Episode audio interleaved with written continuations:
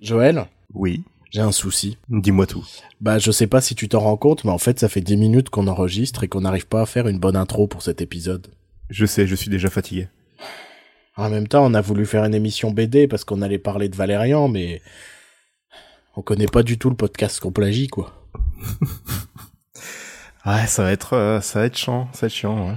Tu crois que les auditeurs, ils vont s'en rendre compte? Mais non, c'est des tocards, ils nous écoutent déjà, c'est que c'est déjà des tocards. C'est vrai que c'est bien des sous-merdes, ouais. ouais.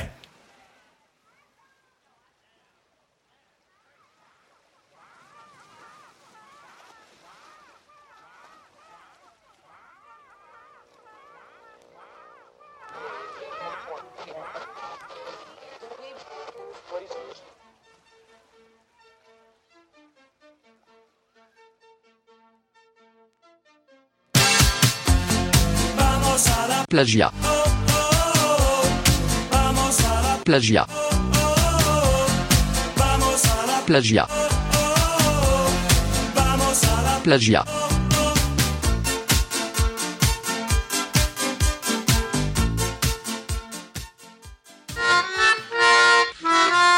Leur jingle, il, il est payant, alors on peut pas le voler. Et l'émission, elle va s'appeler La Voix débile. Alors, pas- alors que leur émission s'appelle pas La Voix des Bulles, mais en fait c'est le nom de leur collectif et ils font plein d'émissions qui ont plein de noms. Mais comme on est des tocards, on savait pas et donc quand on a voulu plagier, on a dit on allait l'appeler La Voix débile. Talata, talata. Bonjour Joël. Salut Bruno, comment vas-tu aujourd'hui? J'ai la pêche, je suis jeune et cool. Dynamisme, efficacité, Fatigue. Jean-Luc Delarue. Dynamisme, efficacité, fatigue. Je pense que c'est le nouveau liberté, égalité, fraternité. C'est aussi la tagline de mon CV. C'est les catégories sur ton CV. C'est genre l'ADA, c'est fatigue. Tu mets tout ce qui te fatigue, genre euh, le sport, genre euh, monter les escaliers, euh, genre Luc Besson, euh, genre euh, oh merde. Eh bah tu sais quoi? Mettre euh, dans cette catégorie la, le monter les escaliers et le sport, ça pourrait te propulser à devenir président des États-Unis. C'est vrai. Hein. Non parce que ouais non j'allais dire il est bon au golf, mais non il est pas bon mais il joue au golf quoi. Ouais, mais le golf c'est pas c'est du sport pour riches. Ouais. C'est pour les riches qui veulent pas faire de sport justement. Ils vont comment de J'ai déjà fait ils du vont- golf une fois. Mais- Bah oui, mais ils vont comment de terrain en terrain? Ils vont dans un petit petit carte là, euh, Mm. Petit caddie, ça sert à rien. C'est c'est des grosses feignasses. Bref, c'est pas du tout comme ça que commence le, le podcast sur un d'habitude ou? Si si, je pense qu'il commence toujours par faire 5 minutes sur Donald Trump. Voilà, ouais, je, Je pense crois, que, je crois que ça fait un peu partie. Parce que Ouais. je pense, je pense que s'ils étaient américains, ils auraient voté Donald Trump, tu vois. Mhm, Et, mhm. euh, et je pense que c'est une belle manière de leur rendre hommage, sachant qu'on ne les connaît pas. tu vois? Ça, ça- ça- ça se voit qu'on connaît vraiment le podcast là, euh, le One Eye Club. Ah putain, tu connais le nom. Mais Ah toi, oui, t'es, moi, c'est- t'es- toi, t'es un ouf. Bah, je sais pas, moi, moi, je connais pas le nom. Moi, Moi, j'ai écouté. Euh... En vrai, si, j'ai quand même écouté 10 minutes, quoi. Mais euh, J'en ai écouté 20. Waouh. Je connais deux, fois- littéralement deux fois plus que toi. tu trouves pas qu'on est une sacrée belle paire de professionnels? On est bon, ouais. Bonjour. Vous avez une sacrée belle paire de professionnels. Merci, mon mignon. Ah, Bon. ça tombe bien, ça fait un peu prostitué, ça tombe bien, on va parler de Valérian. Attends, attends, attends, attends. Attends, attends, attends, attends, attends. T'es en train de, t'es en train de mettre les charrues avant les bœufs, hein, euh, cher ami. Qu'est-ce qu'il y a? Ça se moque, ça y est, je suis vieux, j'utilise des, des expressions d'un ancien temps? Eh ben oui. Et je m'assume tel que je suis, Michel. En tant que élitiste gerbant, je peux bien me, je peux bien me permettre, parfois, euh, de rappeler à quel point je suis vieux du haut de mes 24 ans. Voilà. Tu as quel âge, Joël? talata, talata. Bon, je pense que nos, nos très chers auditeurs doivent se dire, mais pourquoi ces tocards présentent une émission BD Je pense qu'ils n'ont euh, aucune légitimité, euh, ils ne doivent pas euh, connaître, cette forme d'art artistique. Alors, euh, je vais te demander, Joël, euh, euh, qu'aimes-tu dans la bande dessinée? Y a-t-il des bandes dessinées que tu aimes? Euh, Est-ce que tu aimes la bande dessinée? Euh, Manges-tu bande dessinée? Dors-tu bande dessinée? Est-ce que tu bandes dessinée? Euh, Moi, j'aime, autres. j'aime, j'aime bien regarder les images. Mm, moi aussi. Ouais, c'est, je, je m'en fous des textes en général, mais tant que les images sont, les images sont jolies, ça me va. Bah, tu dis ça, mais il y a des bandes dessinées euh, sans texte. Oui, non mais bien sûr. mais Je conseillerais d'ailleurs C'était une l'excellent petite boutade. l'excellent Pinocchio de euh, Winchlus, Winchlus, je ne Alex sais Lutz. pas. je ne sais pas du tout prononcer son nom. Une excellente BD, euh, pas pour les enfants, hein, c'est Pinocchio, mais euh, Ouais. disons que son nez euh, sert à assouvir les plaisirs de certaines personnes. C'est la règle 34 en fait.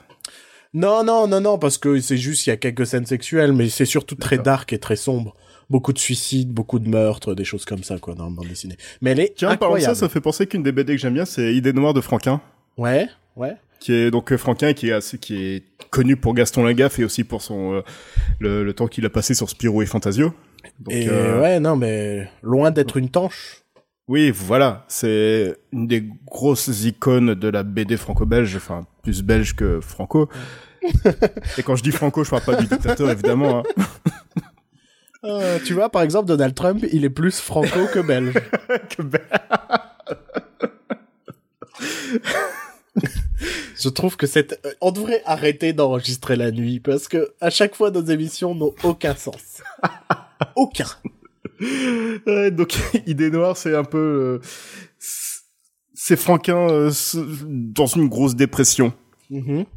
C'est de l'humour très très noir sur euh, sur la famine, sur la maladie, sur les dictatures, sur euh, sur tout qui peut te... bah tout le titre il est noir quoi. Bah, c'est toutes, Voilà. euh, toutes ces pensées très sombres qui ont pu lui Oui. traverser l'esprit.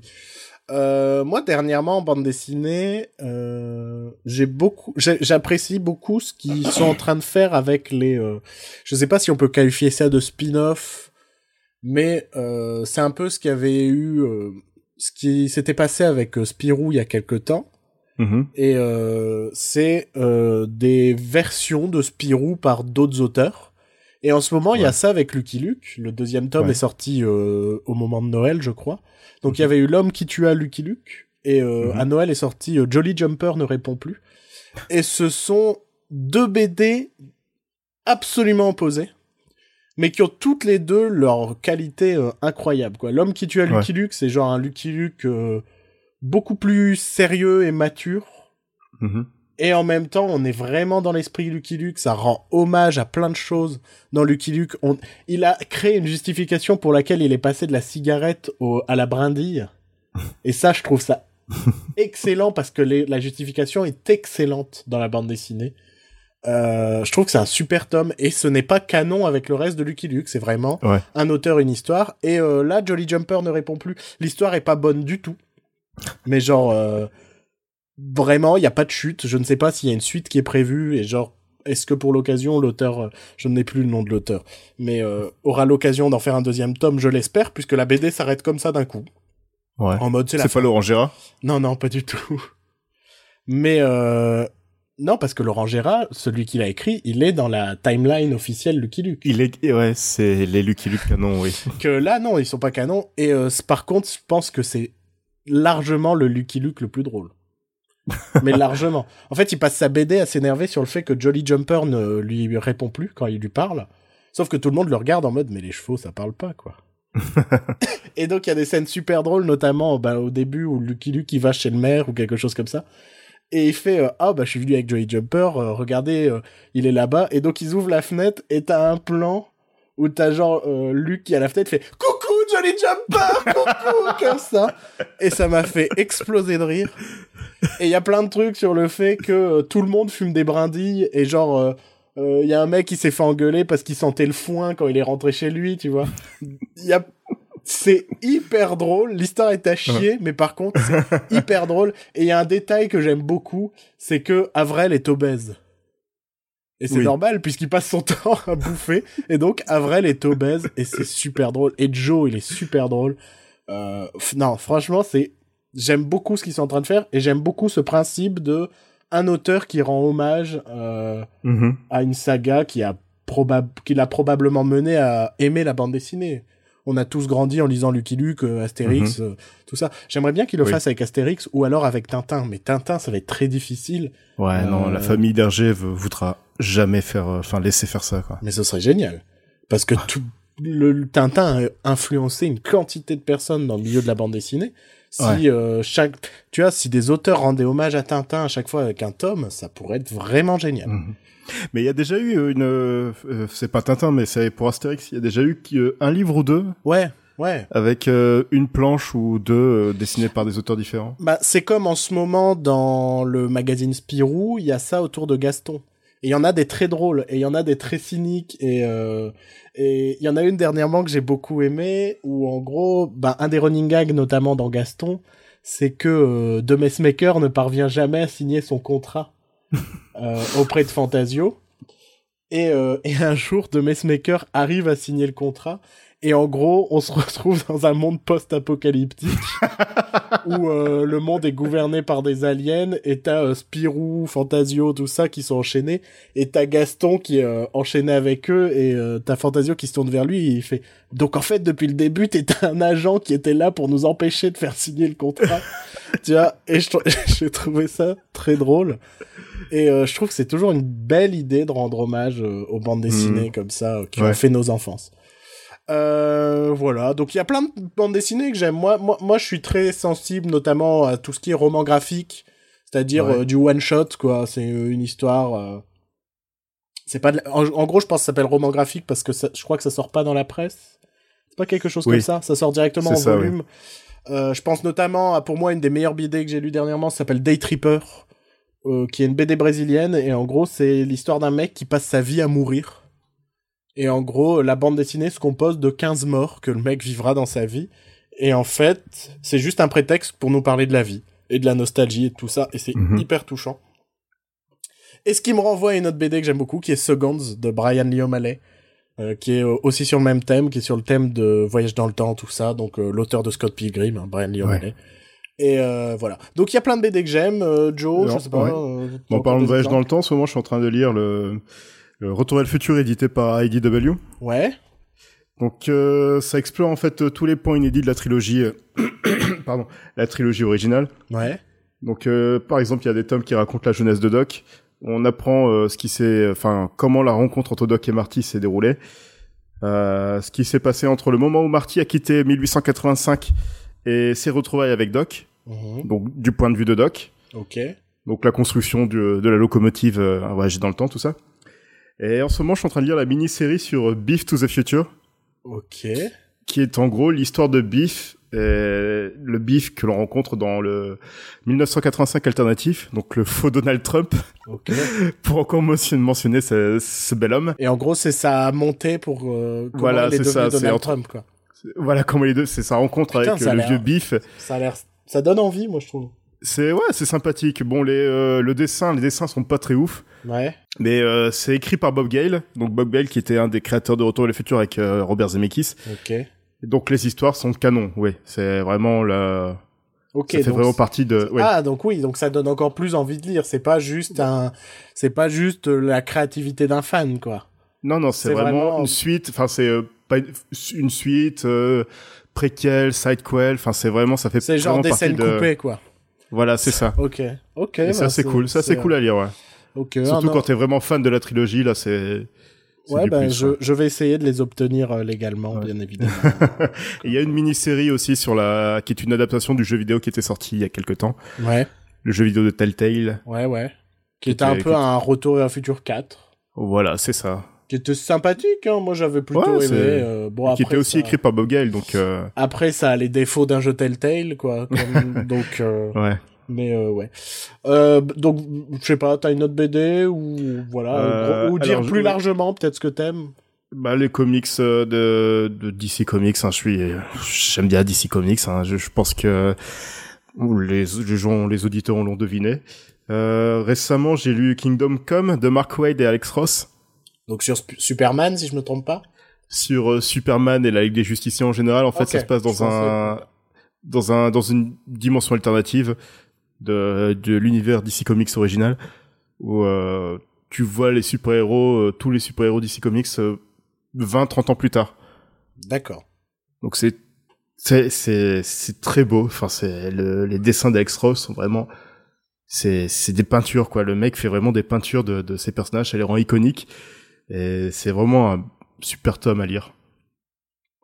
Moi, je me méfie. Hein. De, de- de plus en plus, je commence à croire que je n'aime pas les super-héros. tu vois? Euh, Parce que j'ai lu certains tomes considérés comme cultes de, de, de- autant de Batman que de Superman et j'ai beaucoup de mal. Euh, super... Batman, ça va encore. Non, Batman, il y a quand Ouais. même des tomes que j'aime, mais euh, Superman, y a... chaque fois, je me dis, j'aime pas Superman. Je le trouve, je le trouve assez fade, quoi. Ouais, mais faut lire des, faut lire des romans graphiques qui un peu, euh, qui subvertit un peu le l'image de Superman comme euh, Red Son. Je sais pas si tu l'as lu aussi, Non, non, je l'ai pas lu. qui, est, qui est très cool aussi. Explique le euh, concept pour les auditeurs qui ne connaissent pas. Donc euh, Red Son, euh, Superman. Bon, vous connaissez tous l'histoire de Superman. Il est envoyé euh, depuis la planète Krypton, Krypton euh, qui est en train d'exploser, et il atterrit dans le Kansas où il est élevé par les Kent. Voilà. Sauf que dans Red Son, il atterrit en pleine euh, Bah, c'est l'Union soviétique. hein. Ouais, voilà, c'est en, dans, euh, je crois que c'est la Tchécoslovaquie, enfin un vieux, un vieux pays soviétique. Et donc il est élevé par des fermiers russes. Et il est élevé dans les, dans, dans cette image de Staline et de, dans toutes les, toutes les valeurs euh, communistes. Donc t'as une belle, une belle image de Superman avec le logo, à la place du logo S, t'as le, la fossile et le marteau. Mhm. C'est assez beau.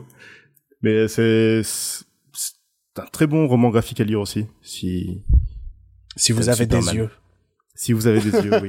Si vous pouvez lire. Voilà. Euh, bah très bien. Donc voilà, c'est histoire de vous dresser un peu le portrait du fait que euh, nous aimons la bande dessinée. Oui, Euh, on n'est pas complètement nul. Ouais, on est, on est, on n'est pas, non, mais on n'est pas que des vieux cons aigris qui présentons une émission de cinéma et qui n'aimons jamais rien On est aussi des vieux cons aigris qui présentons des émissions de BD.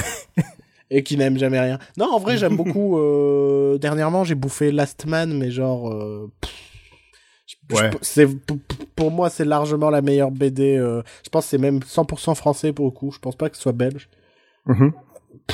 Un, c'est un, c'est un truc de fou, quoi. C'est la meilleure BD de ces dix dernières années, quoi. C'est un- c'est épique, c'est dense, il se passe plein de choses. Ils savent manier le mystère. Genre, euh, ils vont te teaser un truc, mais complètement subtilement dans le, dans le premier tome, et t'auras peut-être la réponse trois tomes après, quoi. et, et ça, je trouve ça très très bon, quoi. Ta-da-ta, ta-da-ta. Donc, euh, nous aimons la bande dessinée, et c'est pourquoi, euh, comment dire? Ah, C'est pourquoi aujourd'hui, nous nous retrouvons, je parle comme dans une église, sauf qu'il n'y a pas d'écho. Amen. Non, mais c'est pour, c'est pourquoi aujourd'hui, on s'est dit, on va faire une émission sur la bande dessinée à l'occasion de la sortie de Valérian, la cité des mille planètes, c'est ça? Je sais même pas C'est ça, oui. de Luc Besson, le réalisateur préféré d'État de la Lumière. Ah. Parlons de la bande dessinée. Donc, euh, je ne connaissais, je, je dois avouer, qu'avant que le projet soit annoncé, j'avais juste entendu parler de Valérian euh, il y a plusieurs années dans une émission qui s'appelait, je pense qu'il ne s'appelle plus, mais qui s'appelait euh, Strip, qui était euh, diffusée sur No Life. Et c'était à l'époque où No Life, on pouvait regarder leur programme gratuitement sur leur euh, site internet. Et donc, je regardais euh, cette émission de bande dessinée présentée par euh, Davy Mourier, qui lui aussi est... euh, Enfin, je dirais même qui est aujourd'hui d'autant plus dessinateur de BD, là où à l'époque il était plus touche à tout. Ouais. Euh, et donc, il avait eu l'occasion d'interviewer, je ne sais plus, c'était les deux créateurs ou un des deux, c'était un des deux créateurs en tout cas, de la bande dessinée Valérian. Et c'était à peu près, voilà, j'avais regardé l'interview, mais sans non plus, euh, sans non plus me dire, waouh, j'ai envie de lire cette bande dessinée, tu vois. C'était, ça parlait du fait que ça avait été une bande dessinée qui a influencé euh, bon nombre d'auteurs, bon nombre de cinéastes, qui a vraiment marqué son époque, puisqu'il faut rappeler que la première bande dessinée de Valérian date de 67. Et pour moi, c'est euh, un truc que j'avais complètement oublié en, oublié en lisant le premier tome. Et quand tu lis le premier tome, tu te dis, waouh, ça date de 67, c'est ouf. Euh, donc c'est une bande dessinée, j'ai oublié de préciser, de euh, Pierre Christin et Pierre Christin et Jean-Claude Mézières. Mhm. Je crois que c'est Jean-Claude Mézières qui est dans l'interview. Parce que, en fait, ça se trouve, les deux sont morts, hein, mais euh, je, ne, je ne sais pas du tout. Quoique non, il n'y a pas eu un truc où ils sont Non, venus, ils sont venus sur le tournage du film ou je sais pas quoi. Et puis ils ont terminé la série il y a quelques années aussi, enfin genre en 2012. Bon, c'était il y a 5 ans quand même, mais Ok. Valérian s'est terminé en 2012. Ah, ça, je savais pas. Je pensais que c'était. On sent les mecs informés ou pas qui connaissaient pas du tout la BD avant. avant, Avant Luc Besson. Ouais. Donc voilà. Donc je, donc je me suis euh, plongé dans la BD et malheureusement, je trouve que c'est une BD qui a un peu vieilli. Ouais. dans le sens où euh, j'ai j'ai souvent cette discussion que une œuvre doit correspondre quand même au code de son média. Et on peut jouer avec ces codes, tu vois, mais ça doit correspondre à, à ton média. Euh, je sais pas, tu tu fais un film, tu me fais pas une pièce de théâtre, tu vois. Il y a plein de films auxquels je reproche de n'être qu'une pièce de théâtre filmée. Le cinéma, c'est l'art de la mise en scène pour moi. Si tu fais pas de mise en scène, t'as pas compris ton choix. Enfin, t'as pas compris ce que tu faisais. Fais une pièce de théâtre. Et je dis pas ça péjorativement. Je dis ça dans le sens où ton œuvre soit, sera plus adaptée. Et il y a un truc qui m'a beaucoup dérangé dans Valérian, c'est la quantité de texte. Ouais. Euh, je, je trouve que c'est quelque chose qui a pas très bien vieilli, dans le sens où parfois même le texte décrit ce qu'on est en train de voir dans la case, et que tu te dis, bah la case fonctionnerait en elle-même en fait. Là, tu ralentis Ouais. complètement ton, ton, ton récit en faisant euh, Valérian donne un crochet du droit à Michel, tu vois. Et t'es en train de le voir en dessous en fait. Et tu te dis... Après, on peut l'excuser avec l'époque, parce qu'il y a la même Ouais. chose dans Tintin, il y a la même chose dans... euh, je, je pense dans les premiers Astérix, il y a à peu près la même chose, quoi. Donc c'est c'est aussi parce que c'est une BD assez ancienne. Mais C'est un peu la méthode Stanley aussi. aussi. ouais, bah Stanley est pas jeune non plus. hein. non mais le fait que bah, Stanley a touché à tous les comics Marvel en gros. Mhm. Donc euh, il a dû écrire des milliers et des milliers de scénarios par semaine. Et en fait, euh, c'est les dessinateurs qui écrivaient, enfin qui dessinaient déjà les planches, et Stanley qui rajoutait par-dessus les dialogues et les, euh, et l'histoire en fait. Mhm. Et beaucoup de ces répliques, c'est oh je dois utiliser mon pouvoir et à ce moment-là sur la case. Non, là c'est pas ça. Là c'est pas ça. Ce- C'est euh, euh, un peu comme des didascalies du théâtre. Je ne sais plus. C'est ça a un nom, hein, ces cases euh, dans lesquelles on décrit l'action, on décrit le lieu. Ouais. Je, je, je l'ai su, là je l'ai pas qui me revient. Non, c'est là-dedans où ça te met euh, Valérian donne un coup de poing, tu vois, ou des trucs comme ça, et tu dis Ah ouais. ouais. oui, je le vois, tu vois. Là-dedans, ça a vieilli et beaucoup de textes, genre des, franchement, par moment, t'as des, des phylactères de, euh, de 10-12 lignes, quoi. Et tu te dis, ouais, ok. Je, oui, t'avais tout ça à dire, mais c'est long, quoi. Euh, sur une case, ta case, en fait, t'as deux, t'as deux petits bonhommes en bas de ta case et tout le reste, c'est une grosse bulle et tu fais, euh, la bande dessinée, c'est quand même d'abord, je trouve, un art de, de, de, de raconter une histoire par les dessins, quoi. Ouais. Un peu comme le cinéma. Ouais. Ouais. C'est parce que c'est quelque chose que j'ai à dire par rapport au film Ouais, tout à l'heure. on, on verra après. mais euh, donc je trouve que c'est une BD qui a vieilli là-dessus. Par contre, quand tu lis le, le premier tome, moi c'est c'est le truc qui m'a choqué, c'est que j'ai pas tilté sur le coup que ça date de 67. Mais euh, le premier tome, t'es genre dans un euh, New York euh, post-apocalyptique de 1986, je crois. Et, Ah là euh, et c'est un New York inondé en mode euh, à moitié jungle, à moitié New York. C'est super classe. Les dessins sont, les dessins du premier tome, c'est marrant, m'ont beaucoup fait penser à Tom et Jean-Ry quand ils ont repris Spirou. Euh, Ouais. j'ai- vraiment retrouvé des, des, ce que, ce que j'ai pas retrouvé par la suite. Mais dans le premier tome, j'ai vraiment retrouvé cet aspect euh, Tom et Jean-Ry. Euh, des premiers, des Spirou- de, de leur premier Spirou, qui ensuite j'ai retrouvé dans Seul. C'est un style de dessin que je retrouve euh, de temps en temps. Euh... Ouais, donc les idées sont vraiment cool et tu te dis pour l'époque, ils sont quand même hyper novateurs. Mais les rythmes, je trouve vraiment que le rythme de la bande dessinée à lire, c'est pas des plus palpitants. Certaines scènes d'action vont durer que deux cases, tu vois. Et tu vas dire, ah bah c'est dommage, ça aurait pu être sympa de voir comment euh, tes personnages arrivent à se sauver, tu vois. Plutôt que faire, ah mon dieu, course poursuite, enfin, non, non, euh, moi je veux savoir ce qui s'est passé. Donc il y a, vraiment cette frustration de se dire, bah c'est un peu dommage. Mais euh, je comprends que ce soit une BD qui ait autant influencé des auteurs et qu'elle soit euh, considérée comme culte parce que vraiment c'est très novateur, notamment et ça je pense qu'on va en revenir par rapport au film, par rapport au personnage de Laureline. Oui. Il y a un truc que j'ai beaucoup aimé dans le premier tome, c'est que je me suis dit, ah bah non, en fait, on dit que Laureline, elle est badass, mais en fait, euh, elle sert à rien, quoi. Parce qu'en gros, dans le premier tome, euh, ben, t'as Valérian qui doit aller sur Terre pour empêcher un mec qui s'est évadé d'une prison, euh, et qui a pris une machine à voyager dans le temps pour fuir dans les années 80, tout ça, aux États-Unis. Euh, donc, il, il est envoyé pour aller euh, récupérer ce mec-là, et Laureline, elle reste sur la station spatiale, tu vois. Et tu fais, ah, D'accord, c'est ça, Valérian et Laureline. Et, euh, et en fait, plus tard dans le tome, elle arrive. Et genre, il fait, mais qu'est-ce que tu fous là? Et là, elle te raconte que, euh, bah, elle est arrivée sur Terre, mais elle est pas arrivée au bon endroit. Elle est arrivée chez un dictateur euh, sud-américain. Et genre, euh, elle l'a euh, martyrisé, elle lui a volé son hélicoptère, machin, tout ça. Et tu dis, ah non, en fait, c'est une badass. Et en fait, c'est elle qui, qui, dans le duo, a un petit peu euh, les coronesses, quoi. Et, euh, pour le pour le coup, c'est pas toujours le cas. Il reste, je dirais pas que c'est des clichés, c'est une part plus féminine par moment, tu vois. Euh, mais on est quand même dans un personnage assez fort de féminin. Et, et donc là-dessus aussi, tu dis bah je comprends, je comprends que ce soit considéré comme euh, une bande dessinée complètement moderne qui est euh, qui est vraiment influencé pas mal de personnes. Ta-da-ta, ta-da-ta.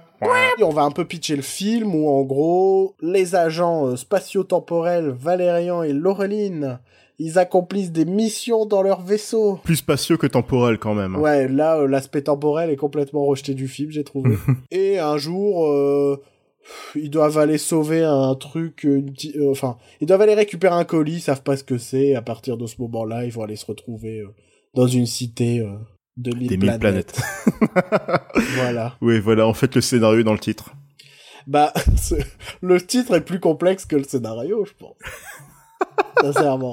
En gros, je trouve que la meilleure idée du, du, du, du film, qui n'est pas dans la BD, et que j'ai trouvé que c'était une très bonne idée, c'est d'avoir fait que la station spatiale internationale est devenue la cité des mille planètes.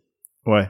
Tu vois? Bah, bah, l'intro du film où tu vois l'évolution de la station spatiale sur Space Oddity, c'est c'est vraiment un des plus gros bons points du film en fait. Ouais, mais elle est pas très bien faite non plus.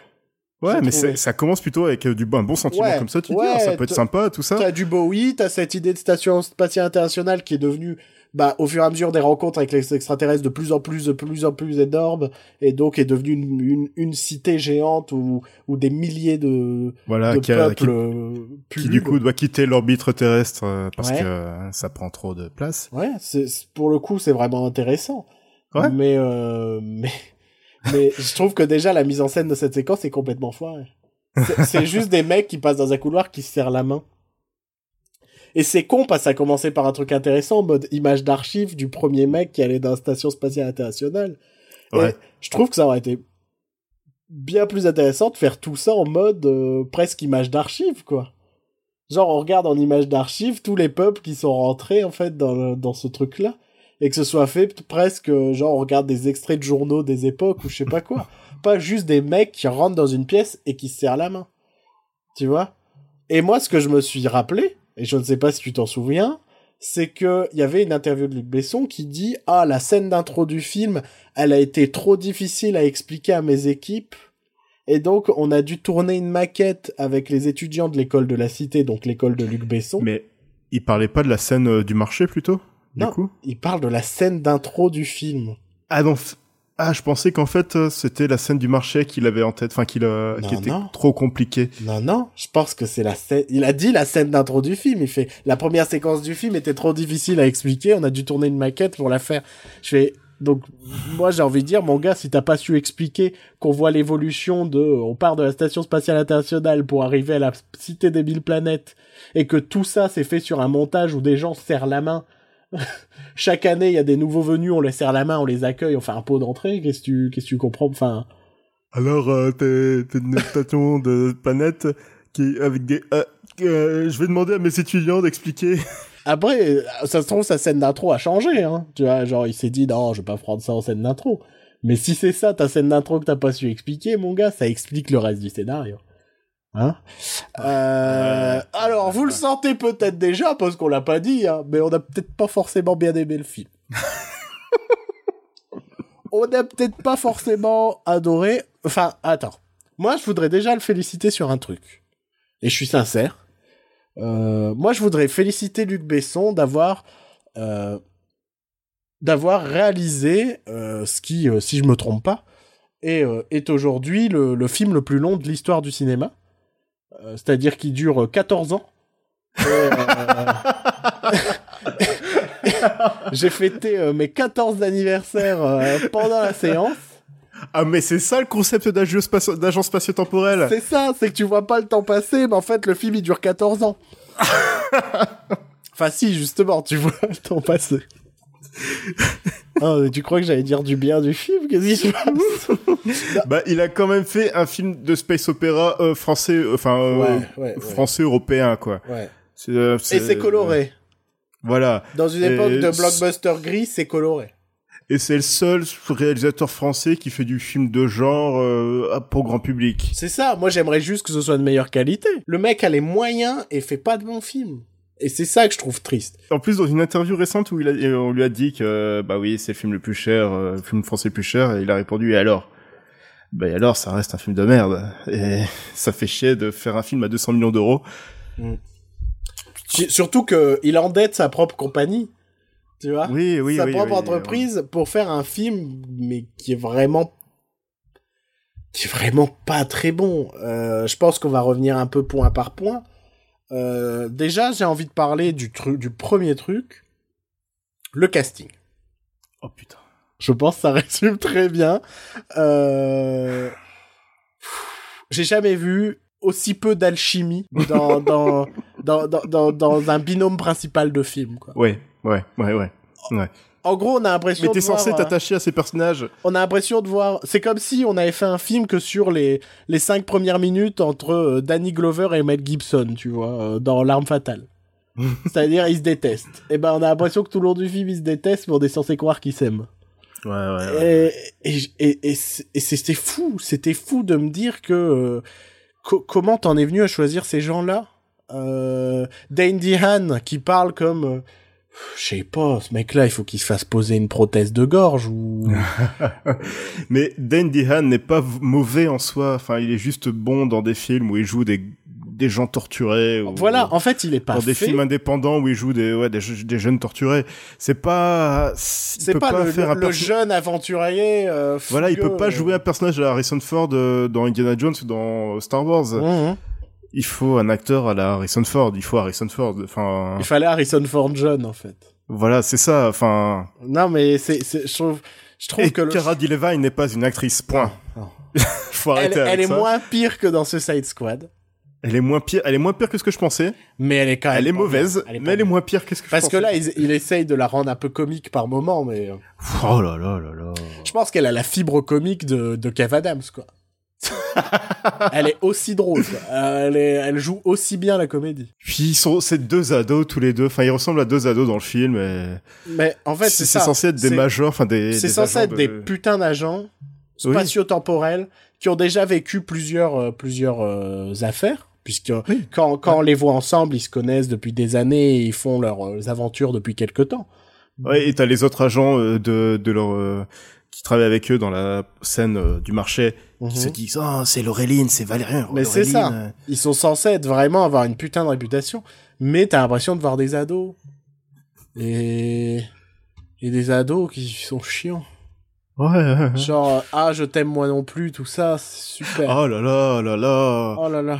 Pit- Ah mais Valérien, on dirait le puto, on dirait Pépé le puto en fait. Non, mais c'était... Il a ce côté, il a ce côté un petit peu violeur euh, de vouloir se taper Laureline pendant tout Bah, le en film. fait, les seules interactions qu'il a avec elle, c'est ah, je veux te pécho. je veux te pécho, mais tu veux pas, mais je veux te pécho parce que je sais qu'au fond de toi tu veux. Eh eh, je suis un personnage attachant. Hein. J'ai juste envie de violer Laureline. Ouais. Et je parle comme ça, histoire d'être sympathique. mais euh, même le casting secondaire, je l'ai trouvé dur, quoi. Il y a des gens que j'aime, mais je les ai pas sentis investis, quoi. Enfin, tu prends, prends Clive Owen en méchant. Oh, oh, merde, on a spoilé. Sauf, Oh que, là là. sauf que tu présentes ton personnage comme un méchant, et ton twist de fin, c'est que c'est le méchant. Le mec, il est général. C'est le mec le plus haut placé euh, du euh, de, de la chaîne de commandement de, de Valérian, tout ça. Il arrive avec des soldats robots habillés tout en, tout en noir. Et il arrête pas de faire des regards en mode « Je suis méchant, j'aime pas Valérian et Laureline parce que ils veulent sauver le monde. » Et ton twist, c'est que c'est le méchant du film Ta ta ta. Mais c'est pas possible, quoi. Et donc Clive Owen, je l'ai trouvé en mode euh, j'en ai plus rien à foutre de la vie, quoi. Déjà, je me suis dit tiens, ça fait longtemps qu'on l'a pas vu. Donc je Ah pense ouais, qu'il a été le repêcher quelque part. Il était à la dérive comme ça sur son radeau. Et il y a Luc Besson qui faisait oh, il passait avec son jet, il fait oh, j'ai des sous, viens. Tu vas jouer le méchant qui est pas le méchant de mon film. Donc, lui, tu sens qu'il en a rien à foutre. Ethan Hawke, il est là une scène, il en a rien à foutre non plus. Il est dans un costume, j'ai jamais vu un costume aussi ridicule Je de ma pense vie. que là, il a récupéré dans une euh, soirée euh, coque euh, Mais c'est ça, chez je pense Richard que- Linklater. Je pense qu'Ethan Hawke, il est venu avec sa vraie tenue, quoi. en mode, il était en pleine rave party ou un truc, et genre, il a fait, vas-y, viens. Il fait, ouais, mais j'ai un piercing dans le nez, un chapeau de cowboy, ça n'a aucun sens. On s'en bat les couilles. Mon film n'a aucun sens. Viens, tu vas jouer du piano et ça va faire de la dubstep ou je sais pas quoi. Parce que les jeunes elles, aiment la dubstep. Hein, Les jeunes Hein, aident, la, aident- aident la musique électronique. Hein, Hein, les jeunes. On parlera pas d'Alain Chabat parce que ça m'a blessé euh, le cœur. Enfin, il y a un truc qui m'a quand même perturbé dans la séquence avec Alain Chabat. Euh, c'est le fait que euh, j'ai eu le sentiment qu'il a été complètement redoublé. Mais par lui-même. lui- Oui. Mais toute sa synchro labiale est, est pas là du tout, quoi. Et je, pourquoi? Soit son accent anglais était pas assez bon, ou il y a eu des soucis d'enregistrement, je sais pas, mais, euh, mais Alain Chabat est redoublé par lui-même. euh, on, par- on, on parle en VO, hein, on explique. Oui, oui, oui, évidemment. Donc euh, c'était perturbant. Tiens, je viens de tilter d'un truc, et je pense qu'on peut enchaîner parce qu'après le casting, on s'en bat les couilles, c'est pas des gens connus. Enfin, si, il y a des gens Si. connus, mais ils viennent. euh, Il y a ça- Rihanna. Ils viennent. euh, Ah ouais, ouais. Mais ouais. Attends, on va en parler après. Je Oui, par- ok. je, je veux maintenant parler de la structure du film. Ouais, Parce ouais. que là, ça fait deux fois que je dis, ils sont là une scène. tu vois, quand je parle d'Ethan Hawke et quand je parle d'Alain Chabat. C'est parce que la structure du film est problématique à mes yeux. Oui. Euh, Et attention, parce que en lisant le tome de Valérian, je me suis rendu compte que c'était déjà un peu là. C'est-à-dire que c'est presque écrit comme un gamin de 14 ans qui écrit au fur et à mesure. non, mais tu vois, c'est, on a Ouais. l'impression d'un film qui a été écrit au fur et à mesure. C'est-à-dire que, euh, ah, et puis là, dans cette scène, il trouve un pistolet. Mais je sais pas encore à quoi il sert. Donc, euh, euh, ils ouvrent une porte et, euh, oh, derrière, euh, je sais pas, il y, a un désert. Tu vois. euh, ouais. Alors, euh, et, dans le désert, ils rencontrent des créatures. Oh, c'est des monstres. Ils sont monstrueux quand même, hein. Et puis ils font une scène d'action. Et après, on vient les rechercher. Oh, oh non. Oh, je suis trop un. Euh, genre, euh, c'est grâce au pistolet qu'il a volé dans la scène d'avant qu'il arrive à, tuer le monstre et après ils s'en vont. Euh, et j'ai l'impression que tout le film a été écrit comme ça. Sauf qu'entre chaque séquence, t'as un personnage qui raconte tout ce qui se passe. Ouais. Pour bien, Bah, pour, bien qu'on pour être sûr qu'on euh, qu'on qu'on ait bien compris le film, tu vois? Ouais, voilà. Pour être T'as sûr toujours- de...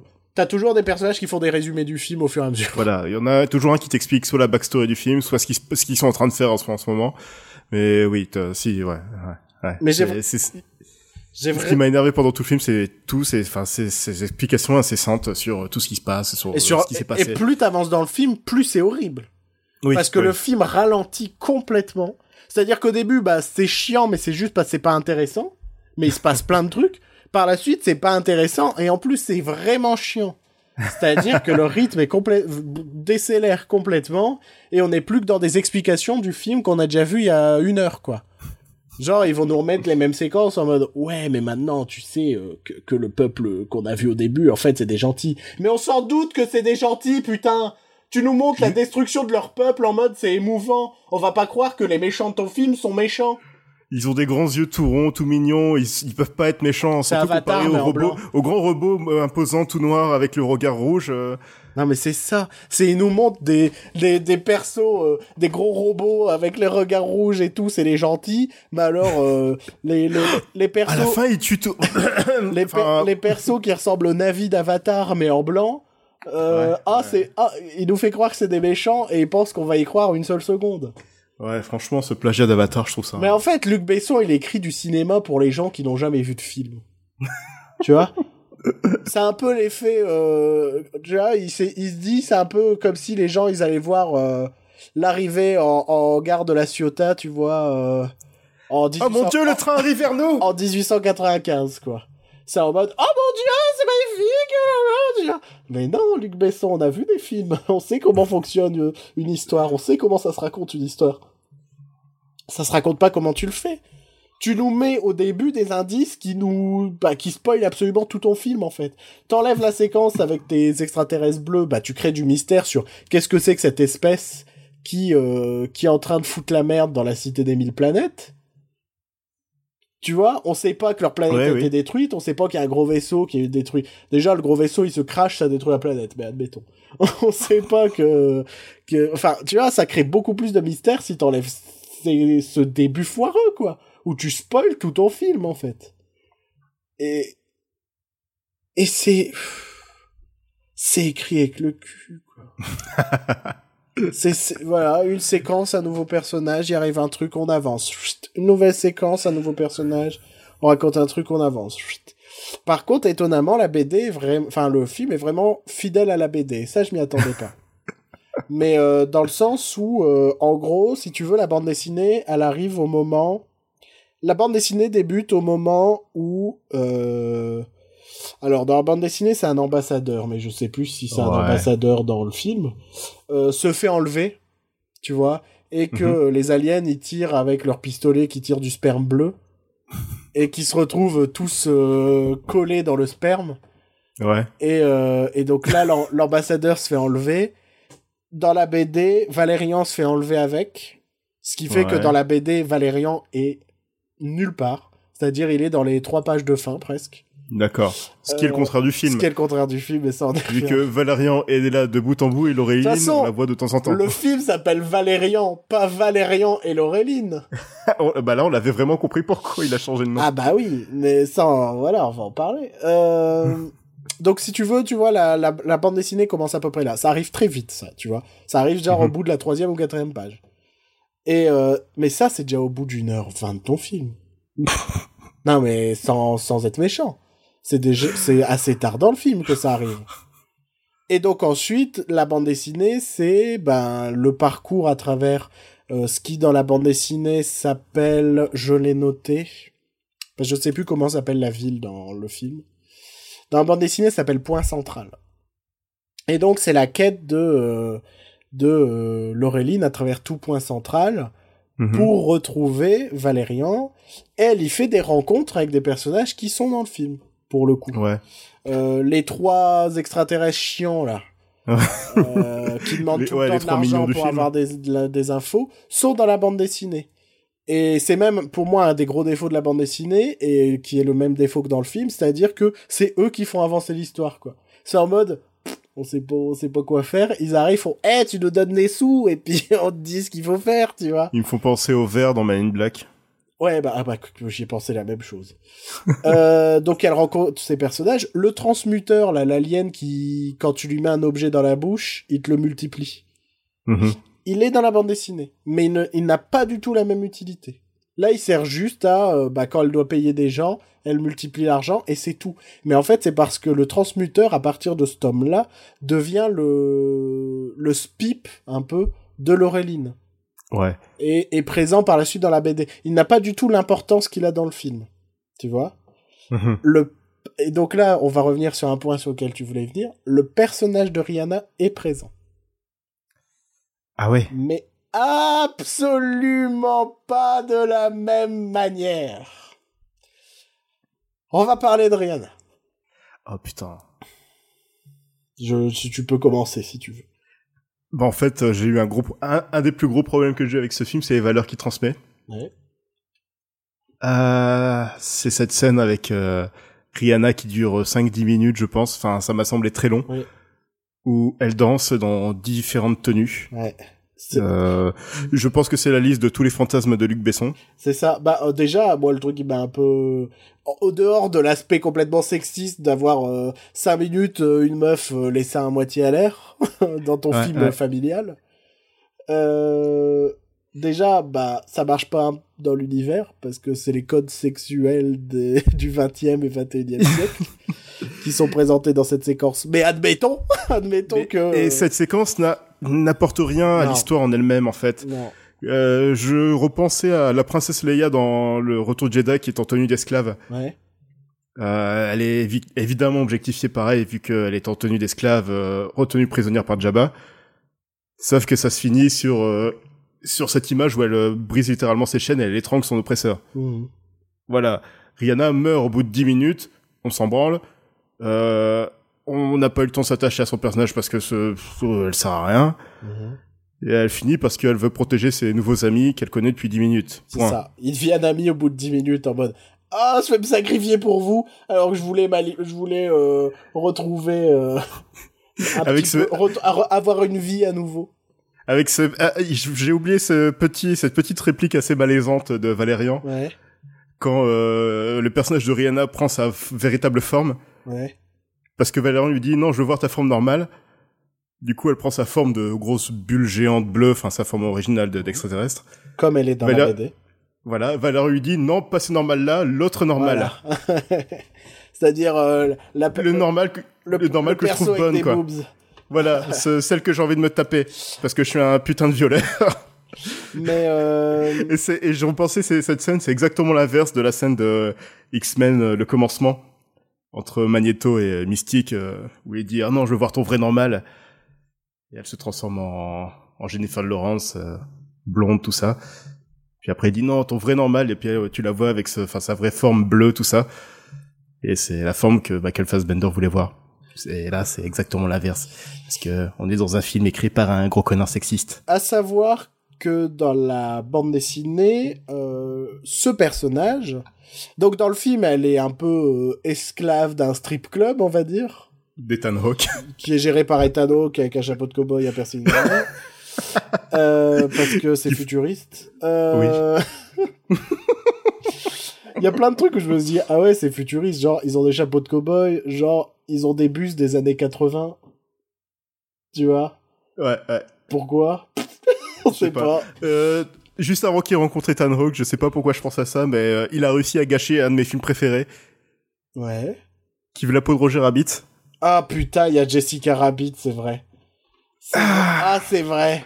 Ah, j'avais oublié. J'étais sur le fauteuil, j'étais en train de mourir sans, sans moi-même. Ah, j'ai oublié qu'il a mis Jessica Rabbit, ce con. Ah. Bon, ce que je voulais dire, moi, Vas-y, je te laisse. que le perso de Rihanna est présent dans la bande dessinée.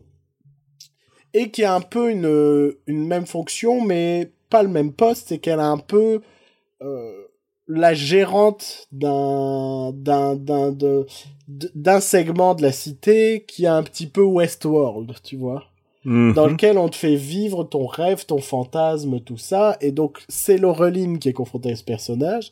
Et Laureline se retrouve dans un truc un peu... euh, genre des bains romains ou un truc comme ça, avec euh, des mecs musclés dans l'eau et tout.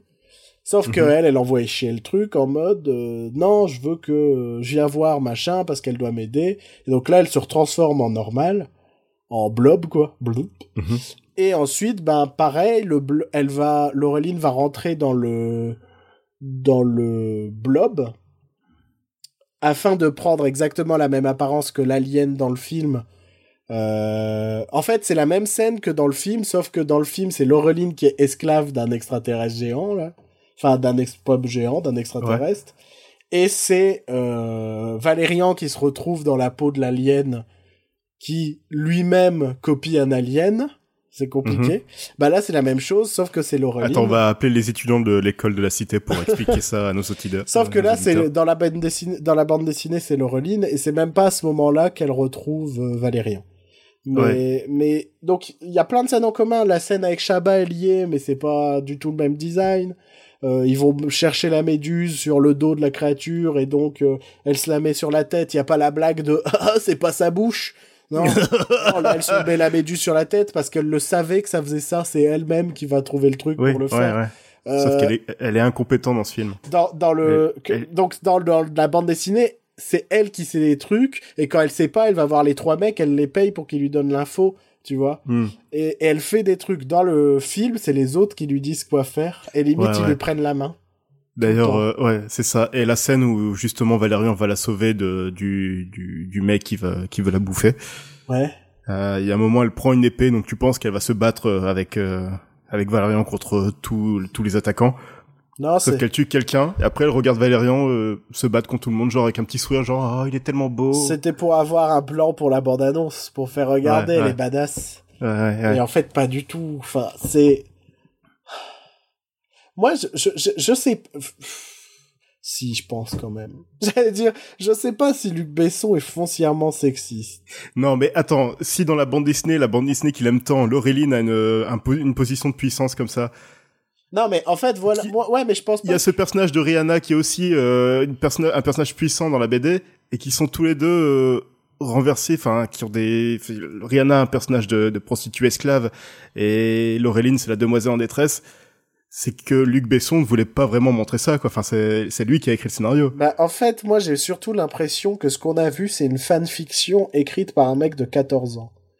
Et genre, il a, il, il a pris la BD qu'il aime, il en a fait Nawak, en mode, euh, bah, ça correspond pas forcément à- aux idées euh, créées par les auteurs originels. Ouais. Il y a mis euh, sexu- sexualité naissante, en mode, j'ai 14 ans, Ah, les filles, elles ont des ça, genre, ils parlent leur ça, alors, elles vont être en décolleté tout le temps. Et Valérian, c'est lui, donc le personnage et qui veut baiser tout le c'est monde. le héros. Ouais, mais non, mais voilà. Et je pense, je pense que, je pense qu'il écrit comme un gamin de 14 ans. Mhm, mhm. Clairement. Mais euh, un truc que j'aime rappeler, j'en parlais en off. Je sais plus, en fait, si j'en parlais en off ou dans l'émission. Je pense que c'était en off.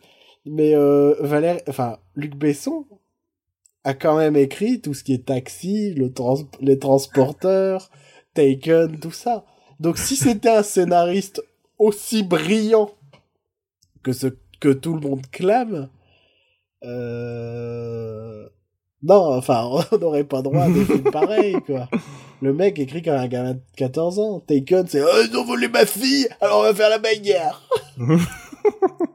Et donc il y a des prostituées.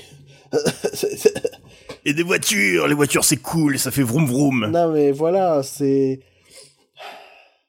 Je pense que Luc Besson, c'est le Donald Trump du cinéma français. non mais, gars, il a le pognon, ce qui le rend puissant, quoi. Mais c'est un gros beauf. C'est un gros beauf avec du pognon. Ouais, ouais, ouais. Et au même titre que Luc Besson a le pouvoir parce qu'il a l'argent. Et, et c'est un putain de gros beauf plein d'argent, quoi. Ouais. Et, et, et, et ça fait chier que le mec le plus puissant du cinéma français, ce soit ça, quoi. C'est un mec qui est incapable d'écrire un film cohérent. Qui, qui comprend pas, qui comprend pas que, euh, montrer que euh, la race extraterrestre que nos personnages vont rencontrer euh, plus tard dans le film, nous montrer que leur peuple a été massacré, tout ça, ça va forcément nous créer de l'empathie pour ces personnages. Et donc, ne pas créer de suspense sur les réelles intentions de ces personnages. Que nous montrer que euh, le général qui a ses robots noirs, machin, tout ça, et nous faire croire que c'est un gentil, bah ça ne fonctionne pas. Le mec se rend pas compte, quoi. Et c'est ça que je trouve fou. Et le mec se prend tellement pour un génie qui, qui, qui trouve le moyen de d'écrire des personnages qui rappellent tout le long du film l'histoire du film pour être sûr que tu sois pas perdu. Mais mon gars, tu t'es tu t'es pris pour David Lynch.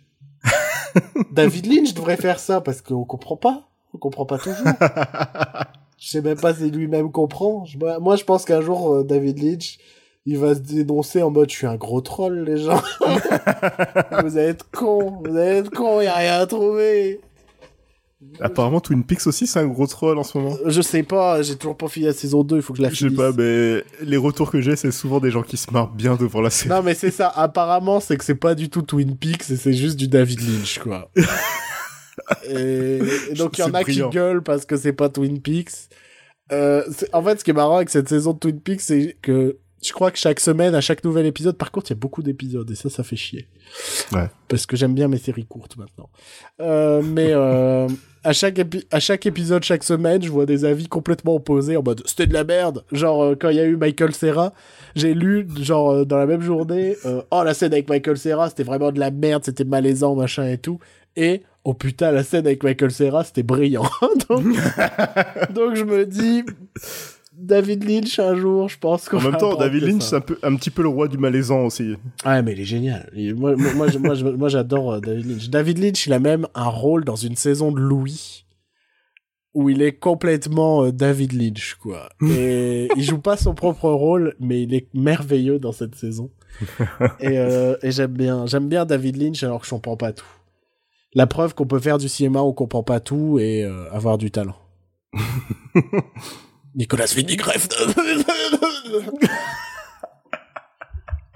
On est sympa dans cette émission, je le trouve On est particulièrement. très gentil aujourd'hui. hein. Bah en même temps, on est là pour parler de Valérian et c'était vraiment dur, quoi. Je sais pas si t'as des trucs à... En fait, au final, on est parti complètement... On n'a pas suivi d'ordre particulier. Non, pas du tout. Mais euh, je sais pas si t'as des points à rajouter. On a dit que l'histoire était inintéressante parce qu'elle est spoilée dès le début, en fait. Il s'auto-spoil. Oui. Euh, le casting est pas bon. C'est coloré, mais les effets spéciaux sont pas non plus... Enfin, ça va. Je trouve que ça va, mais c'était pas non plus oufissime, quoi. Mais ça va. Si, si les femmes cherchent aussi un personnage dans lequel s'identifier, ben faut pas regarder ce film non plus. Alors. Ah bah non. Ah non, non, non. C'est la pire fausse femme forte que j'ai vue au cinéma. Ah non, il y a eu aussi euh, le personnage dans euh, Alien Covenant. la nouvelle Hélène Ripley qui en fait passe son film à pleurer. Tu vois? Et, et à pas se battre. Et à la fin, elle se bat, mais sauf qu'elle est pas crédible puisque t'as passé ton film à pleurer. Euh... voilà. Et les seules scènes où on, on la voit vraiment badass, en fait, c'est des scènes tournées pour euh, la promotion du film. Ouais, ça, ça, ça, ça va. Ah, putain, mais ça, je sais pas. Faudrait qu'on fasse un dossier, un truc, parce que c'est, ça, c'est malade, ça. Ça, c'est malade. D'avoir tourné des scènes juste pour la promo du film en mode, oh, badass, badass, et elles sont pas dans ton film. Je trouve ça génial. Rien à rajouter sur Valérian? Euh, si le, le point fort du film, enfin le point fort, le point euh, sur lequel le film est vendu en fait, pu- puisque quand tu regardes les bandes annonces, euh, tu vois jamais, tu- ils te racontent jamais l'histoire du film, Mhm, ils te montrent juste les visuels. mhm. Ces fameux visuels qui ont été en gros volés aux, aux participants du concours. Alors, alors, alors, il y a deux choses. Pour le coup, il y a des visuels qui viennent de la bande dessinée. Mhm. Il y a vraiment des créatures. Je te dis, euh, euh, la race extraterrestre contre laquelle ils se battent à un moment, euh, bah quand quand Laureline est esclave, elle est dans la bande dessinée. Le Mhm. blob bleu est dans la bande dessinée. euh, les aliens ouvriers sous l'eau machin sont dans la bande dessinée. Tout ça. Reste la question, et j'aimerais bien qu'on nous clarifie ça un jour, de du concours des costumes euh, du film puisque euh, officiellement, il y a eu 16 gagnants, je crois, de ce concours. Mhm. On, on doit préciser le concours. C'est un concours pour désigner, pour designer un, co- un costume qui se retrouvera dans ton film, dans le, dans ton film, dans Valérian. Euh, donc il y a eu 16 gagnants. Je crois que la liste est disponible sur sur internet. Mhm. Enfin, je crois. Non, je sais, je l'ai vu et j'ai même pas particulièrement reconnu des costumes dans le film, mais bon, euh, on verra. Euh, ma vraie question, c'est Monsieur Besson. Il y a eu beaucoup de participants. Où où sont les preuves que tu as vraiment, avec ton esprit brillant et tes collaborateurs brillants, mis en place tous ces costumes, toutes ces créatures, tout ça, sachant que euh, à chaque nouveau film, Monsieur Besson, vous êtes accusé de plagiat. Non, le- cette fois le truc c'est c'est de dire que Star Wars a plagié Valérian. Comme ça, tout le monde oublie que Luc Besson est un plagieur de base. Non mais un truc qui est, qui est- j'ai vu une interview parce que il y a pas longtemps, il a dû de l'argent, il a dû donner de l'argent à John Carpenter pour avoir euh, euh, pour avoir euh, plagié pardon. New York euh, 97. New York 97 dans le dans son, pour son film Lockout. Ouais. Et il a dit ouais mais bon ça fait plusieurs fois ça fait ça fait dix fois qu'on m'accuse de plagiat c'est que la première fois que je perds donc ça va tu vois et je, et je me suis dit mais Mais quel enculé ça. ouais et je me suis quand même dit ah ouais il a quand même été accusé dix fois quoi une dizaine de fois de plagiat et il y a rien qui nous prouve aujourd'hui que tous ces, tous les costumes qui ont dû lui être envoyés Il y a dû, il y a eu, euh, il y, a, il y a le nombre de participants sur Internet, mais il y a eu des milliers de participants. Mhm, mhm. Qu'est-ce qui, enfin, moi j'ai aucune preuve quoi. J'ai- Moi je peux pas lui faire confiance à ce mec-là. Je suis persuadé que dans les con- dans les clauses du concours, doit- il doit y avoir une euh, une clause d'appartenance. Enfin, il- Ouais, ouais, une moi, fois que envoyé ton design au film, enfin Luc Besson, il euh, il a tout de suite les droits sur le. Moi je, moi je pense, je pense qu'il y a un truc comme ça, ouais. Mais moi j'ai aucune confiance en ce mec-là. Aucune. Il a tellement été attaqué par le passé parce que on, on sait qu'il plagie ce mec. Euh, Putain. euh, Moi, je lui fais pas confiance sur cette histoire de costume. De toute façon, dès le moment où il avait organisé ce concours, tout le monde s'était méfié en mode Oh là Oh là là Oh là là Monsieur créatif n'a plus d'idée, qu'est-ce qui se passe, quoi? Ouais. C'est triste. Je repense à ça encore un dernier truc parce que voilà, on est déjà un peu dans tous les sens maintenant. Oh oui. Euh, la scène d'introduction de la, la cité des mille planètes. Oui Donc euh, quand t'as l'ordinateur de bord qui t'explique euh, au nord il y a les banquiers, au la, sud la- il y a la les... séquence Wikipédia. Voilà, c'est ça. Au sud il y a l'agriculture euh, sous-marine, euh, à l'est il y a ça et à l'ouest il y a ça. Mhm. Bah, il y a une scène où il y a Valérian qui traverse tout du- d'une seule traite. Oui, oui. Alors qu'on te dit euh, c'est là-bas, c'est là-bas, c'est là-bas, c'est là-bas. Sauf que non, c'est juste dans quatre pièces qui se trouvent côte à côte.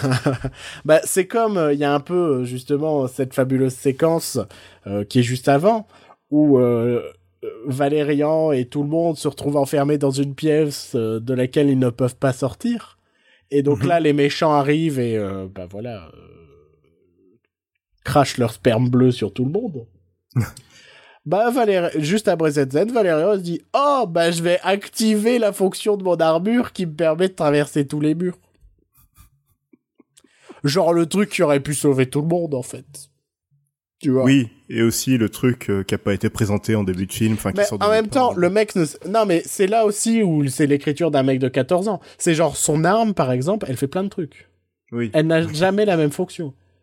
Le, le mec ne t'introduit pas l'objet qui va avoir de l'importance. Le mec ne connaît pas le fusil de Tchekhov. qui est euh, une des règles de, de, de, de, de tout scénariste, quoi. C'est un truc, c'est, c'est une évidence à faire, quoi. Si, si ton personnage utilise un objet qui va chambouler l'histoire, introduis-le subtilement dans ton scénario.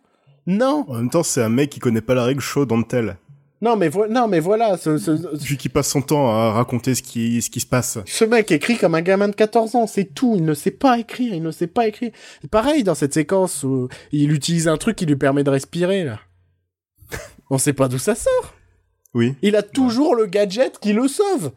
On dirait, tu sais, tu sais, on dirait, euh, on dirait Eric Cartman dans South Park qui, quand il joue les super-héros, il a les pouvoirs d'avoir tous les pouvoirs, tu vois. Eh ben, Luc Besson, c'est ça quand il écrit ses scénarios, tu vois. Il dit ah bah Valérian maintenant son pistolet il fait de la glace et maintenant il fait de l'électricité et maintenant euh, maintenant il a un truc qui lui permet de respirer Euh, et donc il va tout maintenant, il y a Rihanna en costume d'infirmière. et genre, elle fait, ah, qu'est-ce qu'elle va faire? Ah, elle va faire la cheerleader, elle va faire l'infirmière, euh, elle va faire...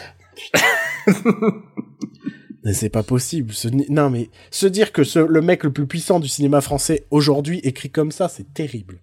C'est effrayant. Ça donne une bonne image du cinéma français. Ah bah, ce qui est génial, c'est qu'aux États-Unis, il se fait déglinguer. Ah oui. Donc ils doivent se dire, ah bah putain. Le film est sorti d'abord aux États-Unis, ça a provoqué une chute de 8% dans les stocks de EuropaCorp. Non mais, Par contre, ça cartonne en France, hein, évidemment. Ah mais ça, moi ça me semblait assez évident. Cocorico, tout ça. hein. Bah, en même temps, on est allé le voir, on s'est dit aussi. euh, Moi, j'ai pas payé. hein. Moi j'ai Donc, j'ai pas de, j'ai pas de reproche à me faire. moi j'ai mon abonnement UGC, je sais pas quel argent revient dans les poches des gens. Je pense pas grand chose. Les abonnements UGC, je pense qu'à un moment ça va s'arrêter. hein. Je pense qu'il va y avoir un truc genre bah ouais mais Ça fait déjà une dizaine d'années que ça existe. Je pense que euh, ouais, ça fait déjà Ouais. une dizaine d'années. Ça fait un petit moment que ça existe. Ouais. Hmm. Tu me diras, ça fait déjà 7 ans que j'étais à la fac quoi, bientôt. Bah voilà. Et j'ai pris ma carte. Ah merde, merde. Ouais, donc ça fait peut-être une dizaine d'années que ça existe effectivement. Talata, talata. Moi, je propose pour euh, un peu euh, amener l'émission vers la fin qu'on qu'on discute de manière générale un peu.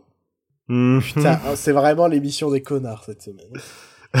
Euh, justement, puisqu'on parle bande dessinée, qu'on parle Valérian, qu'on parle cinéma français, de pa- parler de l'état lamentable des adaptations bande dessinée. euh, Et vu qu'on est dans notre période de plagiat, faut, on peut préciser que c'est un segment qu'on avait fait il y a quelques temps, que j'ai supprimé sans faire exprès. C'est vrai. C'est un segment d'une de nos précédentes émissions qui est disparu. Et donc on va on va se permettre. Non mais on a on avait parlé de ça. Enfin, je sais qu'on avait parlé des prochaines BD qui allaient être adaptées. Oui, mais- voilà, c'est ça, quand on a, quand t'avais fait la critique de ça. Ouais, mais là j'ai vraiment fait un peu un listing de toutes les adaptations. Enfin pas toutes, mais une grosse partie des adaptations de la bande dessinée française Ouais. Tchoum dans le cinéma. C'était beau, ça. Dans le cinéma français. Oh, on le garde, on s'en fout, on est des rebelles. on est en vacances, normalement, on devrait pas faire d'émission. Normalement. C'est du rab. hein. Et j'ai pas dit c'est du rabbin, j'ai dit c'est du rab 1. C'est l'accent du Nord qui revient. Donc, euh, pourquoi est-ce qu'en France, on est incapable, voire quasi incapable, j'ai plus envie de dire, de faire une bonne adaptation de nos bandes dessinées? Qu'est-ce qui se passe? Euh, Je vais en lister quelques-unes et j'ai trouvé quelques points communs. Ouais. Euh, je vais essayer de les de, de, de citer à chaque fois euh, par un peu par point commun. Mais on va dire genre les Dalton, Is No Good, les profs, l'élève du cobu. ouais, ouais, je vais juste garder cela pour le moment. Ont quand même déjà pour point commun de prendre des, des bandes dessinées quand même essentiellement humoristiques Mhm. et de faire des films qui cherchent à euh, mettre en valeur un humoriste français. Ouais. Alors déjà, euh, nos humoristes français ne sont pas forcément très bons acteurs. Nous ne sommes pas à l'école américaine où, où les Américains ils savent tout faire quoi, euh, faire de Ils apprennent dès euh. l'âge de 10 ans à faire du théâtre et de, de la chanson. Non mais c'est ça. nous en France, non. Enfin, là les quatre ils m'ont mis triste. genre, genre les Dalton, euh, je l'ai vu au cinéma. Moi aussi, ouais. ouais. Et- Je me rappelle bien. Par contre, j'ai un souvenir, et je- il est peut-être complètement erroné, mais j'ai quand même ce souvenir que même si le film était à chier, il y avait eu un effort visuel. Ouais, oui, oui. C'est un peu comme euh, le Lucky Luke aussi. De jumpsuit. ouais. Alors le Lu- Lucky Luke, j'ai toujours ce dilemme de me dire, j'ai encore revu un extrait il y a pas longtemps parce qu'il est passé sur France 4. Ouais. Et d'ailleurs ce soir il y a les Dalton sur France 4 au moment où on enregistre. C'est la semaine Lucky Luke. Mais euh, j'ai revu un extrait et je me suis dit, ça a quand même de la gueule. Ouais, ouais, ouais. Et c'est con que le film soit pas bon. Parce qu'il a quand même de la gueule, quoi, le, le, le film. Et il y a eu un effort visuel, c'est juste qu'une Ouais. nouvelle fois, c'est pas très bien écrit. D'ailleurs, par rapport au Dalton, Rick et Ramsey, ils avaient une euh, vision assez, euh, assez précise du film, mais ils sont fait un petit peu entuber par le réalisateur. Mais en fait, j'ai l'impression que sur leur euh, gros projet mainstream, Eric et Ramsey se sont souvent fait entuber. Mhm. Parce que Ouais. quand tu les vois en, en, en, en interview, tout ça, euh, ce sont quand même des mecs qui euh, ont des influences très américaines, très absurdes, pas très grand public. Ouais. Et en France, on en a fait des vedettes de comédie euh, Poète poète. poète poète quoi. Mais vraiment très très poète poète. Ouais. Donc euh, ouais, les Dalton, ça me surprend pas qu'ils avaient une autre vision. Ouais, ils voulaient, ils avaient une vision un peu plus euh, Sergio Leone avec un univers plus craspec, euh, moins cartoon. et Ouais, finalement, le mec en a fait, et le mec voulait avait The Mask en tête en fait, le réalisateur. Mais ça se sent quand tu vois le film, ils ont essayé de faire un, un tout un... bah de toute façon, il y a un délire autour d'un sombrero magique qui transforme les gens, je crois, un truc comme ça. Ouais. Ouais. ouais. Euh, alors j'ai d'autres euh, donc voilà, donc déjà il y a ce côté on met un humoriste pour faire une BD humoristique. tu Mhm. vois? Et bah ouais ça passe pas forcément euh, alors autre au- autre catégorie on adapte des BD euh, pas du tout intéressantes euh, Boulet Bill Ouais. ça marche aussi pour l'humoriste mais c'est pas forcément pour le mettre en valeur c'est parce que Franck Dubos maintenant est plus au cinéma quand même que sur scène Oui. mais euh, Boulet Bill Benoît Brisefer Benoît Brisefer quand même les Chevaliers du Ciel. Mich- Avec euh, ce fameux Clovis Cornillac. Mais moi, je le déteste pas, Clovis Cornillac. Non, je le déteste. euh, Non, je le déteste. euh, non, non, je, moi, je le déteste pas. Non, non, ça, depuis Astérix, je peux plus, je peux pas. Euh, Je- Michel Vaillant. D'accord, je me rappelle, mais on s'en fout, oui. Mais tu vois, c'est vraiment, c'est les BD, les BD de papa, quoi. Ouais. Les BD qu'on lit plus aujourd'hui. Et on se demande pourquoi. Enfin, je dis aujourd'hui, mais c'est vrai que les adaptations de Michel Vaillant et Chevalier du Ciel datent un peu. Mais, euh, mais ça restait quand même des BD qu'on ne lisait plus vraiment à l'époque. Ouais. Ouais. Et, et pas forcément très intéressantes à adapter. L'enquête corse. Oh, je l'ai pas noté celui-là, mais il est Oh, je te, je, je te le sors de derrière les Oh, fagots, est- celui-là. oh, il est bien revenu, quoi. Oh, bah oui, eh bah voilà. Donc déjà, Avec, voilà, euh, on adapte nos BD pas intéressantes. Par la suite, il y a aussi le truc de, on adapte une BD un- hyper intéressante, mais très très mal. Euh, Adèle Blanc-Sec. Mhm. De, De, d'une certaine personne. d'un certain Luc, qu'on ne citera pas. Sinon, il va se vexer euh, cette semaine.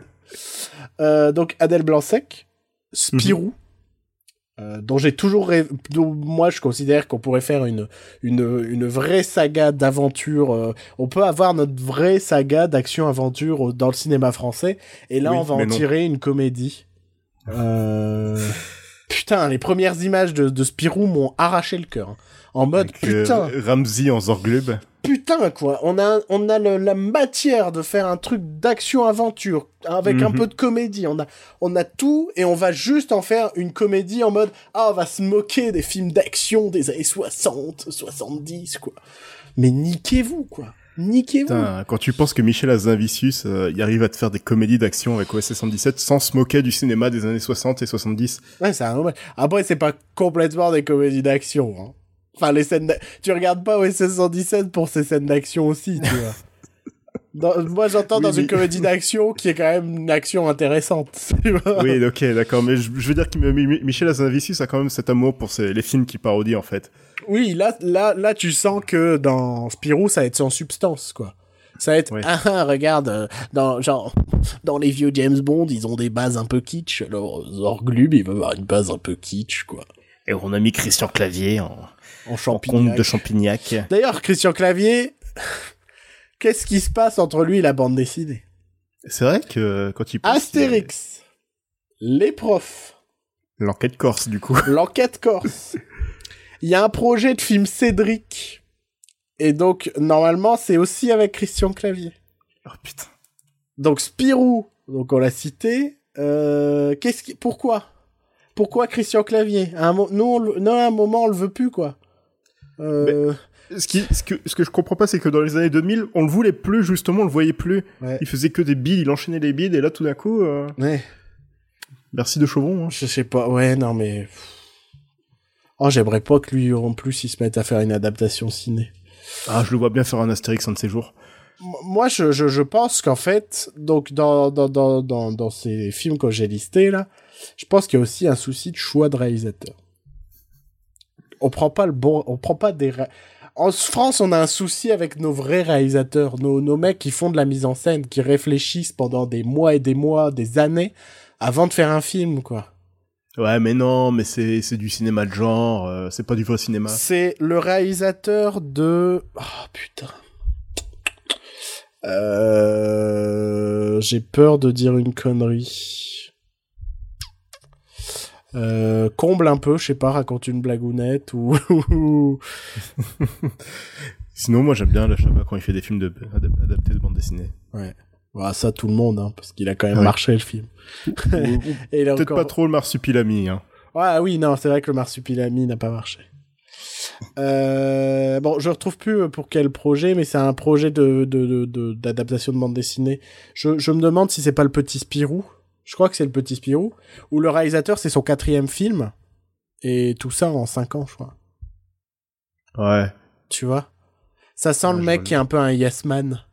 En mode, ah, on aurait ça. Il fait, oh bah ouais, ça a l'air sympa, je vais le faire. euh, euh, je suis De toute façon, Et- tous ces films sont payés par soit TF1, soit Canal+. hein. et, et, et ça m'en triste et, et je commence à en faisant ma liste je me suis rendu compte d'un truc c'est que j'ai l'impression que les auteurs de BD commencent à se méfier Dans le sens où, quand un bon film, quand une, une adaptation de BD donne un bon film, souvent les, les créateurs de la bande dessinée ne sont pas loin. Ouais. Tu Ou alors ils prends, sont carrément derrière.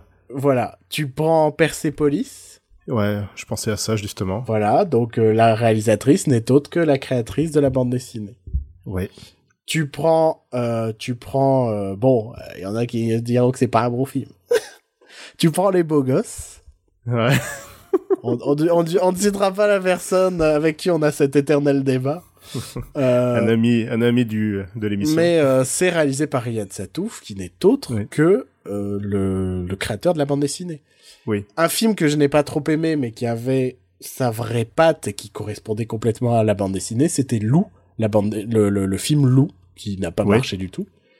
Euh, qui j'ai pas trop aimé parce que c'était un peu niais, mais euh, il y avait une vraie patte, il y avait un vrai désir et ça et ça collait parfaitement euh, à l'esprit de la bande dessinée parce que c'était Ouais. réalisé par le créateur de la bande dessinée.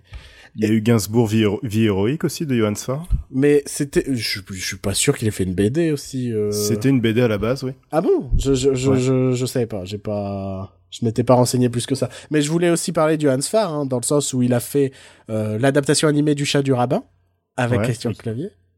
Non, non, il a fait l'adaptation animée du Chat du rabbin sans Christian Clavier. Et là, il fait l'animation live, le, le film live Le Chat du rabbin avec Christian Clavier. Et il est aussi en train de réaliser Petit Vampire en film d'animation, l'adaptation de sa, de propre bande dessinée. Johannes Farr réalise ses propres adaptations.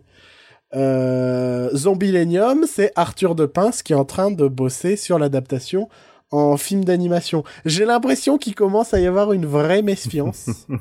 Et souvent, quand il y a une adaptation aujourd'hui qui n'est pas par le créateur de la bande dessinée, c'est parce que le, le créateur est mort.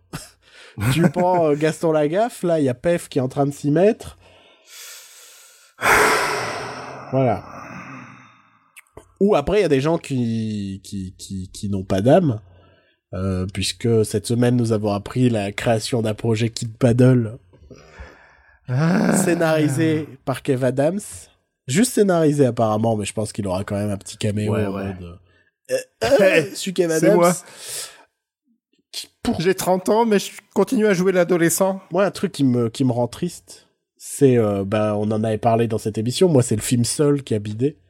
Là où, Mhm. pour le coup, ben, le, le film n'est pas réalisé par le créateur de la bande dessinée, mais c'était fait avec un vrai respect. C'était complètement réadapté, c'est-à-dire que ça, que ça condense six tomes en un film, donc forcément, on perd beaucoup. Mais ça Mhm. fonctionnait, et c'était un vrai film de genre, qui avait ses défauts, mais qui avait le mérite d'être là. Et, et pour le coup, c'était un film qui bidait, là où les profs, on prend juste une BD qui est déjà un peu une BD au rabais, hein, c'est un peu une BD cheap en mode des gags à l'école, quoi. Et on t'en fait un film qui cartonne, quoi. Ouais. D'ailleurs, il y a- les blagues de Toto aussi qui, qui est prévu. Ça, j'ai, alors, je l'ai pas mis dans la liste, parce que j'arrive pas à savoir si c'est un troll ou pas. Je trouve que l'affiche fait un peu trop, genre, euh... Mais je l'ai vu sur le site, euh, ouais, le mais, site officiel du distributeur, ah merde. qui distribue aussi Kid Paddle. Ah merde. Ah merde. Ah merde. Après, il y a des cas où... Enfin, il y a quand même eu un cas que j'ai en tête, mais en, en même temps, je pense que c'est parce que j'aime pas ce mec-là. Mais de ré- créateur de BD qui a fait un film à partir de ses BD et ça a donné de la merde, c'est euh, Immortel Ad Vitam d'Enkil Bilal. Ouais.